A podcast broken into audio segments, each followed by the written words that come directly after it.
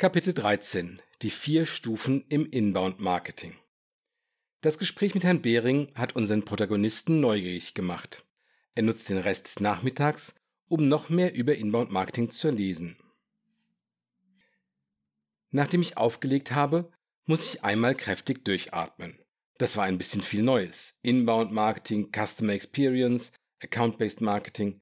Ich habe ordentlich Nachholbedarf. Am besten fange ich mit dem Whitepaper an, das ich heruntergeladen habe. Ich gehe in die Küche und mache mir einen Kaffee. Während ich die Maschine bei der Arbeit beobachte, versuche ich mich an die Party von damals zu erinnern. In dem Gespräch über Italo Svevos Roman erschien mir Bering ziemlich gebildet. Ein netter Typ, der manchmal schneller zum Punkt kommen könnte. Im Gegensatz zu Seno Corsini und mir Nichtraucher, daran erinnere ich mich noch. Mit meiner frischen Tasse Kaffee setze ich mich ins Wohnzimmer und suche auf meinem Laptop nach dem White Paper. Inbound Marketing für Einsteiger heißt der Guide von Hirnrunde Marketing. Sonderlich kreativ ist der Titel nicht, aber was soll's. Ich bin Einsteiger und Inbound Marketing ist offensichtlich etwas für mich. Schon auf der ersten Seite merke ich, dass Behring recht hatte. Seine Ausführungen glichen tatsächlich mehr oder weniger exakt dem, was in seinem White Paper steht. Ich lese also noch einmal eine Menge über das veränderte Entscheidungsverhalten der Kunden und die Bedeutung, die Inbound Marketing für die Buyers Journey haben kann. Auf den ersten drei Seiten finde ich wenig Neues. Danach wird es spannend. Dann beginnt Hirnrunde Marketing die Funktionsweise von Inbound Marketing zu erklären.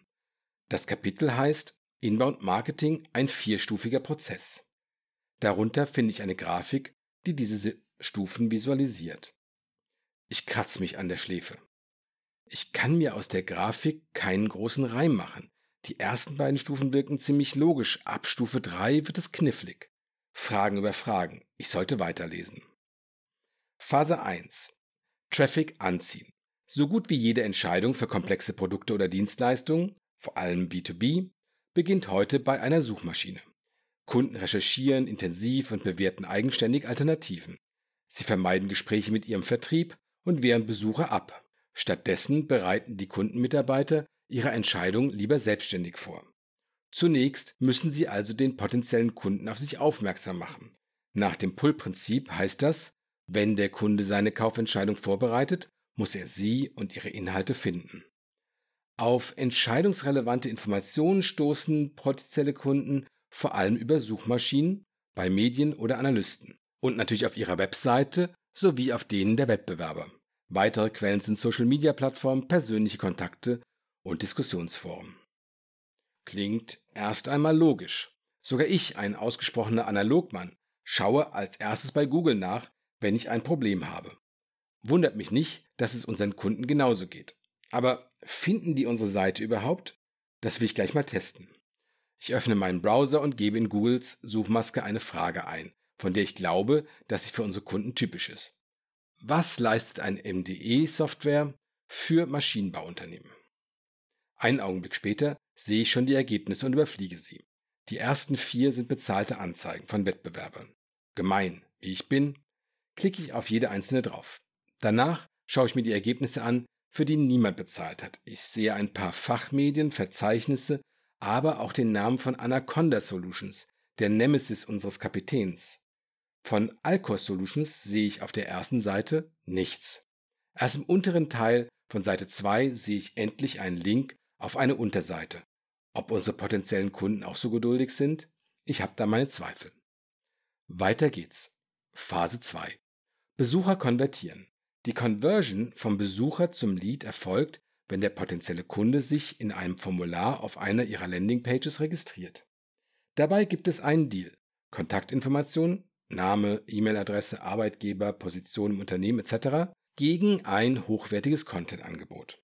Denkbar sind zum Beispiel Whitepaper, E-Books, hilfreiche Listen oder Webinare. Okay, das ist nicht wirklich kompliziert, aber ganz schön raffiniert.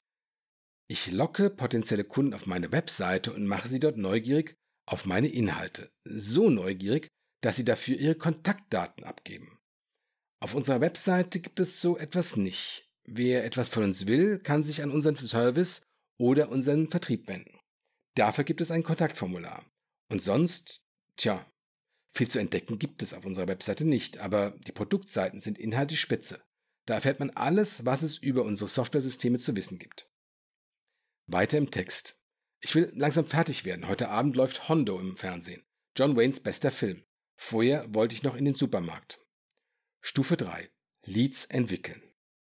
Meistens ist ein Lead nach dem ersten Download noch weit von einer Entscheidung entfernt. Von einem Kontakt mit Ihrem Vertriebsmitarbeiter ganz zu schweigen. Es sei denn, der potenzielle Kunde äußert ein klares Interesse an einem persönlichen Gespräch, zum Beispiel indem er ein Assessment oder eine Produktdemo anfragt. Ruft Ihr Vertrieb trotzdem schon an, passiert leicht genau das, was der Lead vermeiden will. Er kann die wichtigsten Aspekte seiner Entscheidung noch nicht beurteilen, aber Ihr Verkäufer bearbeitet ihn bereits und drängt zum Abschluss. Das ist kontraproduktiv und führt dazu, dass der Lead sich von Ihrem Unternehmen bis auf weiteres fernhält. Deshalb erfolgt in dieser kritischen Phase des Lead Nurturing. Am besten versteht man dessen Relevanz, wenn man sich die deutsche Übersetzung des Begriffs Nurturing vor Augen führt. To nurture bedeutet so viel wie nähren oder aufziehen. Im Prinzip geschieht genau das.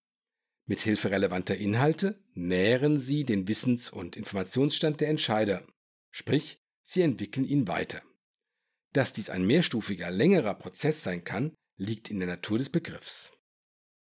Puh, je länger ich weiterlese, desto komplizierter wird es. Bald kommt auch der Begriff Marketing Automation ins Spiel. Diese Systeme, nach denen Lena mich neulich am Telefon gefragt hat. So eine Software haben wir nicht. Klingt ziemlich teuer. Ob Fleischerweise so etwas mitspielt? Nun, das muss er wohl. Mir schwant, dass Vorteil Digital ohne neue Ansätze und passende Software-Tools nicht umsetzbar ist. Weiter im Text. In der letzten Phase übergeben Sie qualifizierte Leads an Ihren Sales. Den genauen Zeitpunkt bestimmen Sie im Vorfeld gemeinsam mit Ihrem Marketing- und Vertriebsteam. Maßgeblich dafür ist ein Punktewert, in Klammern Lead den Sie Ihren Interessenten im Rahmen des Nurturing-Prozesses zuweisen. Beim Lead Scoring geben Sie jedem Kontakt ein Punkteprofil. In diesem verzeichnen Sie jede Aktion, die dieser potenzielle Kunde im Zusammenhang mit Ihrem Content- und Lead Nurturing-Angebot tätigt. Bewertet werden diese Aktionen anhand eines Schemas, Lädt der Lead ein Whitepaper herunter, können Sie ihm dafür zum Beispiel 10 Punkte zuweisen. Umgekehrt kann ein Lead auch wieder Punkte verlieren, etwa wenn er längere Zeit nicht auf Ihren E-Mails reagiert hat. Außerdem erhält der Kontakt Punkte für seine Profilinformationen. Sie können festlegen, dass der Geschäftsführer mehr Punkte erhält als ein IT-Mitarbeiter. Erreicht der Lead einen festgelegten Schwellenwert, ist er bereit für Ihren Vertrieb. Er wird zum Sales Qualified Lead. Klammern SQL. Ihre Vertriebsmitarbeiter betreuen den Lead ab diesem Zeitpunkt aktiv und nehmen den direkten Kontakt auf. Das Okay des potenziellen Kunden vorausgesetzt. Dazu erhalten Sie vom Marketing alle Informationen zu den Interaktionen mit dem Lead. Motiv. Über welche Keywords kam der potenzielle Kunde auf Ihre Webseite? Engagement. Wie intensiv hat er sich mit dem Content-Angebot und der Webseite beschäftigt? Interesse. Was hat er angeschaut, heruntergeladen? Rolle im Entscheidungsprozess. Welche Angaben hat er in den Formularen gemacht? Die Kontaktaufnahme kann nun auf drei Arten erfolgen. Der Lead setzt online ein klares Signal, in Klammern zum Beispiel Anruf erbeten, persönliche Demo bestellt, Assessment vereinbart. Zweitens. Sie entwickeln den Lead derart gut, dass das Entscheidungsgremium, in Klammern Buyer Group, sie einlädt. Die Mitglieder dürften sich einen ausreichenden Wissensstand aufgebaut haben und über die meisten Parameter relativ gut Bescheid wissen. Drittens. Sie melden sich bei dem Lead persönlich, per E-Mail oder telefonisch. Dazu sollten Sie ein paar Interaktionen von Seiten des Kontakts abwarten, damit er Sie bzw. Ihr Unternehmen kennt und sich nicht von der unerwarteten Kontaktaufnahme überrumpelt fühlt. Idealerweise geschieht spätestens in dieser Phase die Übergabe des Leads an das CRM-System. Dort sieht der Vertriebsmitarbeiter die gesamte Historie in seiner vertrauten Umgebung. Zudem kann er erkennen, welche anderen Kontakte beim potenziellen Kunden bekannt sind und ob dessen Unternehmen schon einmal etwas von ihnen gekauft hat. Okay, so langsam verstehe ich, was Behring gemeint hat. In der Theorie klingt das alles nach einem Selbstläufer. Ein System, das von alleine für mehr Wachstum sorgt. Aber Behring war so ehrlich und hat zugegeben, dass die Realität um einiges komplexer ist. So, der letzte Absatz. Wir bei Hirnrunde Marketing konzentrieren uns auf die Lead-Generierung. Es gibt noch eine weitere Inbound-Stufe, bei der der Kunde zum Fan gemacht werden soll, der sie weiterempfiehlt und offen für zusätzliche Angebote ist. Das ist sinnvoll, aber wir bleiben erstmal bei der Neukundengewinnung. Wir weichen jedoch noch auf eine andere Weise vom klassischen Inbound-Konzept ab. Wenn es Sinn ergibt, streuen wir Elemente des Account-Based Marketings mit ein. Das passt nicht zu jedem Unternehmen, aber wenn es passt, erhöht es die Wirkung auf den Umsatz nochmal deutlich.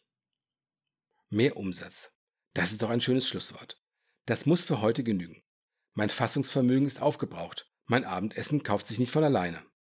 Weil bis Hondo wenig Zeit bleibt, entschließe ich mich zu etwas Einfachem. Eine Tomatensauce mit Pasta und Basilikum. Klingt sogar richtig gesund.